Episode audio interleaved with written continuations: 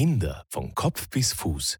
Der Podcast über Kinder- und Jugendheilkunde für Eltern und Interessierte.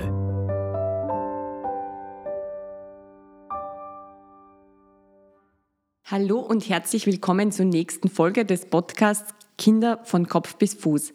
Mein Name ist Marlies Haslinger und ich bin Kinderärztin. Als Mutter von zwei Kindern kann ich die Sorgen und Ängste, die man als Eltern durchlebt, sehr gut verstehen. Beim Besuch beim Kinderarzt bleibt oft nicht ausreichend Zeit, um alle Details zu besprechen. Im Internet zu recherchieren führt meist zu noch mehr Verunsicherung. Dieser Podcast bietet eine gute Möglichkeit, um viele Fragestellungen im Bereich der Kinder- und Jugendheilkunde, der Kindergesundheit und des Elternseins in Ruhe zu Hause nachzuhören. Nun zur nächsten Folge.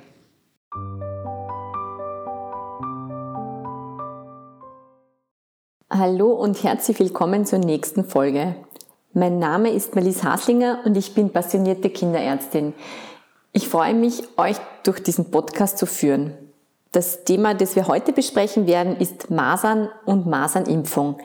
Diese Folge findet in freundlicher Zusammenarbeit mit GlaxoSmithKline statt. Ich möchte erklären, was sind Masernviren, wie verläuft eine Masernvirusinfektion, warum können Masern so gefährlich sein wie kann ich mein Kind und auch mich davor schützen? Die Impfung an und für sich mit Wirkung und Nebenwirkungen.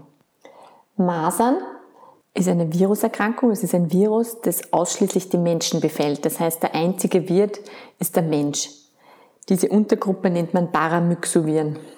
Das kann man auch schnell wieder vergessen, genau. Vor der Corona-Pandemie wurde weltweit ein deutlicher Zuwachs der Masernaktivität verzeichnet, was unter anderem, also es hat dann 2015, 2016 auch in Deutschland einige Masernausbrüche gegeben. Das hat dann in der Folge auch in Deutschland zu einer Impfpflicht geführt. Aber auf das kommen wir später noch.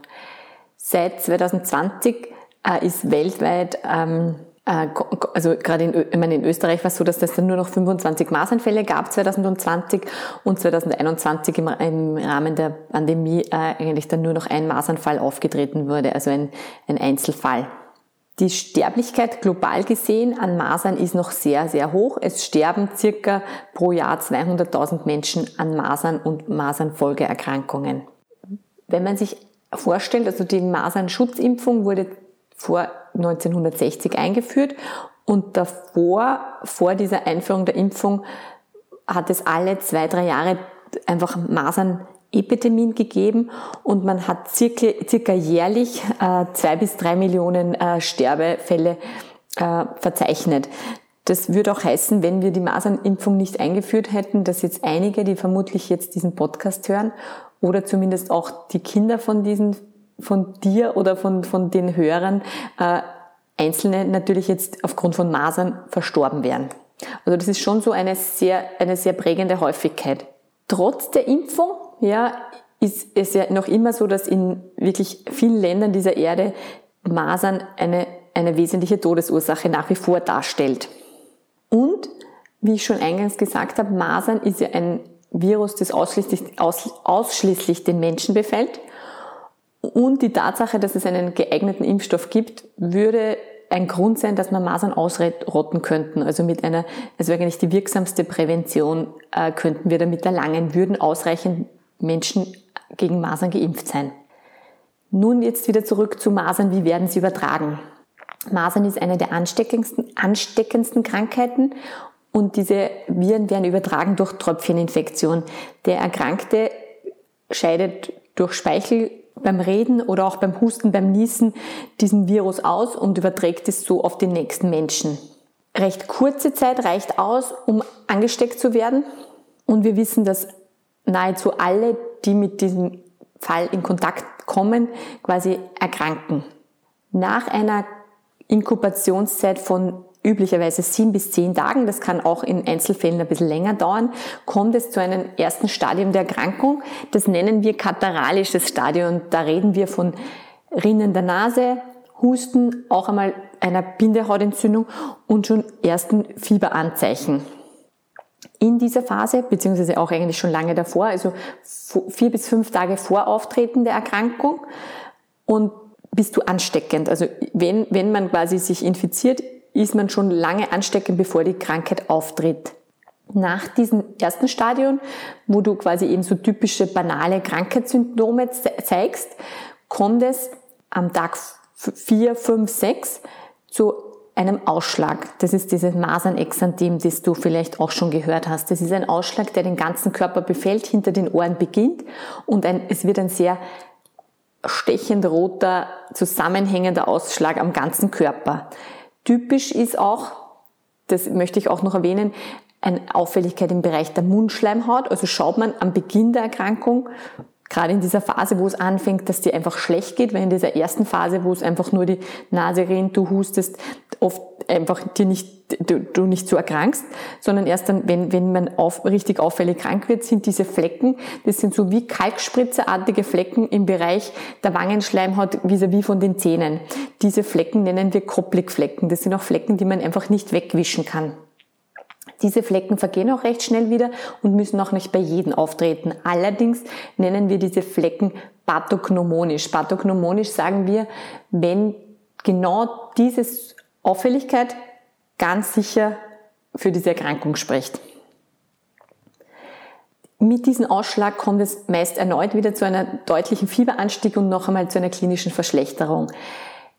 Im Zuge meiner Spitalstätigkeit habe ich immer wieder Masernfälle gesehen. Da war es auch so, dass diese Kinder dann in dieser Phase mit diesem Exanthem kommen und die kommen eigentlich in dieser Phase auch nicht mehr gehend bei der Tür herein, sondern die werden eigentlich von den Eltern in einen sehr schlechten Zustand hereingetragen. Drum es ist ganz, ganz oft, dass Eltern anrufen vom Telefon und sagen, Mama, mein Kind hat einen Ausschlag, könnte das Masern sein, ja. Und auch wenn die dann bei der Türe reinkommen und das Kind hüpft aufs Bett drauf, ja, dann auch vom insgesamten Zustand weiß man dann eigentlich, nein, das Masern können das nicht sein. Vor allem auch wenn das Kind zweimal Masern geimpft ist, dann ist das sehr, sehr, sehr, sehr unwahrscheinlich. Ich meine, nichts ist hundertprozentig in der Medizin, aber das muss man schon sagen, genau. Mit der Phase, wo der Ausschlag dann vergeht und der vergeht dann nach drei bis fünf Tagen wieder, kommt es dann wieder zum Abfall des Fiebers und zu einer deutlichen Verbesserung und du hast eigentlich dann diese, diese Erkrankung äh, gut, also der Betroffene ist dann quasi, hat die Erkrankung gut äh, ausgestanden Allerdings in der Folge kann es durch, also man muss sich vorstellen, das ist eine der wenigen Erkrankungen, wo danach dann das Immunsystem deutlich, deutlich geschwächt ist. Also Masern ist eine Erkrankung, die dein Immun, das, das Immunsystem des Betroffenen dann wirklich auf das eines wir sagen immer, auf einen fast Neugeborenen wieder herabsetzt. Also deutlich mehr in den nächsten Wochen, Monaten und auch Jahre deutlich anfälliger. Also das ist sicher mit ein Punkt, ja, warum da jetzt quasi die Sinnhaftigkeit, jetzt, jetzt wird es eigentlich erst diese Tatsachen, die ich da jetzt schildere, sind mit der Grund, warum ganz klar die Masernimpfung empfohlen ist, weil der erste Teil ne, mit dem, mit dem Ausschlag, mit, auch mit den ganz harmlosen Symptomen, würde ja keine Impfung rechtfertigen. Und es ist ganz klar, also warum nennen wir Kinderkrankheit? Ja, weil es einfach so ansteckend war früher in der Vergangenheit, dass einfach alle, die halt quasi in dem Umfeld waren, erkrankt sind und das war halt meistens im Kindesalter es ist auch eine Erkrankung, man kann auch später natürlich daran erkranken. Das ist vielleicht ein bisschen diese, diese, das in unseren Köpfen noch mit der Kinderkrankheit. Und umso älter man dann wieder wird, wird es einfach wieder viel ausgeprägter. Masern hinterlässt einen lebenslangen Schutz. Also hat man Masern durchgemacht, ist man für sein Leben geschützt gegen Masern. Wenn du diese Erkrankung durchgemacht hast, beziehungsweise einfach geimpft worden bist, dann kann dein Kind, also gerade, also als Mama nicht, wenn du das Kind dann geboren hast, ist dein Baby dann quasi die ersten drei bis vier Monate nach der Geburt eindeutig geschützt. Das nennen wir Nestschutz. Was sind noch weitere Folgeerkrankungen? Also typisch ist, wenn die Masern abklingen, dass du ein erhöhtes Risiko hast für Infektionen, insbesondere auch bakterielle Infektionen. Und das betrifft vorwiegend dann die Ohren. Das kann zu einer Mittelohrentzündung führen, als auch zu einer Entzündung der Lunge, Bronchitis, Pneumonie, die dann oft einer antibiotischen Therapie bedarf, die oft dann auch schwerere Verläufe äh, nach sich zieht. Die Erkrankung verläuft auf alle Fälle bei Säuglingen, Kleinkindern und auch dann bei Erwachsenen über 20 Jahren. Äh, die haben einfach ein höheres Risiko für Komplikationen. Auf diese Komplikationen möchte ich noch eingehen und das ist eigentlich das Gefährlichste am Masern. Ja, das Masern zwei, drei Wochen nach der Infektion zu einer Hirnentzündung führen können. Das nennen wir Enzephalitis. wir haben schon mal geredet über Meningitis, da kommt es zu einer Entzündung der Hirnhäute. Jetzt, da reden wir von einer wirklichen Hirnentzündung. Und man kann sich vorstellen, wenn sich das Hirn entzündet, dass dann einem sehr, sehr schlecht gehen kann, man einfach sehr viele neurologische Ausfälle haben kann, die sich dann auch nicht wieder erholen. Ja. Diese Erkrankung, die so unmittelbar passiert, hat eine sehr hohe Sterblichkeit, also circa 20 äh, Prozent können an dem versterben. Also das ist die, die Menschen, die an Masern versterben, ist das ganz, ganz oft aufgrund dieser Hirnentzündung. In der Folge kommt das natürlich auch zu Spätfolgen wie eben diesen neurologischen Ausfällen. Ein ganz, ganz äh, schlimmes Ereignis, das ganz, ganz selten ist, ja, aber, aber sehr ähm, prägend für jeden Kinderarzt, der das gesehen hat, und ich habe das leider gesehen an meiner Tätigkeit am AKH, ist diese Folgeerkrankung der Hirnentzündung nach Masern, die üblicherweise nach fünf bis sieben Jahren auftritt. Da reden wir von einer, den Name muss sich keiner merken. Nur ist, man muss sich, glaube ich, nur abspeichern, dass sowas auch gibt. Das ist eine super gute sklerosierende Banenzephalitis. Da kommt es wirklich Jahre später aufgrund dieser Reaktivierung von dem Virus zu einem, einem Untergang von den Hirnzellen aufgrund dieser fortschreitenden Entzündung. Ja, und es ist so, dass ganz, diese Erkrankung ist eben ganz selten. Es ist Risiko, umso jünger das Kind erkrankt, also erkrankt es im ersten Lebensjahr, ist das Risiko deutlich erhöht. Und es gibt solche äh, Phänomene zwischen vier und zehn Mal pro 100.000 Masernerkrankungen. Also es ist selten, aber diese Erkrankung geht zu 1000, also zu 100 Prozent, ja, einfach tödlich aus. Äh, wenn ich also kurz erzählen darf, ich habe einfach im Rahmen von einem, das war so ein Ethik-Symposium, da ist, gegangen um, es ist gegangen um Masernimpfungen und da war, hat ein Vater teilgenommen, der war quasi in, in dieser Interviewrunde, in diesem Roundtable äh, eingeladen, ein Vater von einem Mädchen, die an so einer Erkrankung verstorben ist. Und ich werde diesen Vater, einfach den Anblick von diesem Vater nicht vergessen, der auch meinte, dieses Kind ist nicht gestorben, das Kind ist vor sich hingesicht. Also es ist so, dass die Kinder dann innerhalb von ein bis zwei Jahren hundertprozentig daran versterben. Also das ist eigentlich äh, sehr traurig und eins der Hauptgründe, also diese Hirnentzündung und auch diese Folgeerscheinungen, warum man einfach ganz klar also diese Empfehlung gegen Masern zu impfen äh, stellt. Was noch sehr wichtig ist, ja, Masernerkrankungen bei Menschen, die einfach ein gestörtes Immunsystem, also einfach ein abgeschwächtes Immunsystem haben, wie zum Beispiel Menschen, die einfach schon mit einer Immunschwäche geboren werden oder auch mit einer erworbenen Immunschwäche. Da reden wir zum Beispiel von Patienten, die Chemotherapie erhalten, aber auch andere Immunsystem verändernde Substanzen, wie zum Beispiel bei Rheuma oder einer chronisch entzündlichen Darmerkrankung, haben ein Risiko, dass sie einfach wirklich sehr, sehr, sehr schwer erkranken und in der Folge auch, also die können auch akut Impfmasern äh, Entschuldigung, weiße, nicht Impfmasern, sondern weiße Masern kriegen. Das ist wirklich ein schweres Erkrankungsbild, wo die Lunge schwer betroffen wird mit einer hohen Sterblichkeit. Also Menschen, die einfach einen Immundefekt haben, warum auch immer, angeboren oder erworben, sollen keine Masern kriegen. Diese Überallsterblichkeit, also die, wenn man jetzt sagt, die Overall-Sterblichkeit nach Angaben der WHO, also der Weltgesundheitsorganisation, liegt die Sterblichkeit bei Masern zwischen 0,01 und 0,1 Prozent in Ländern mit einer verbreiteten Mangelernährung. Mangelernährung wissen wir ganz klar beeinflusst irrsinnig auch das Immunsystem. Äh, liegen diese, also diese Inzidenzen von schlimmen Verläufen natürlich noch einmal wesentlich höher. Wie kann man Masern behandeln? Gegen Masern, so wie, also gibt es quasi, weil es ist eine Viruserkrankung, gibt es keine spezifische antivirale Therapie. Man kann nur die Symptome behandeln, sprich Fieber senken, Unwohlsein senken, indem dass man ein Medikament gibt gegen Fieber und Schmerzen. Man kann auf ausreichende Flüssigkeitszufuhr achten und im Rahmen von zum Beispiel Schnupfen, Husten und einfach schleimlösende Medikamente oder vielleicht auch mal etwas gegen den Husten. Bei Menschen, die ein abgeschwächtes Immunsystem haben und auch zum Beispiel Schwangere oder auch Neugeborene, die, also die zum Beispiel die Mutter erkrankt ganz nah nach der Geburt, die können kriegen Immunglobuline, das sind diese Abwehrstoffe, die quasi wir aufgrund der Impfung produzieren, die kann man den, den Betroffenen dann verabreichen, um einfach schwere Verläufe hintanzuhalten.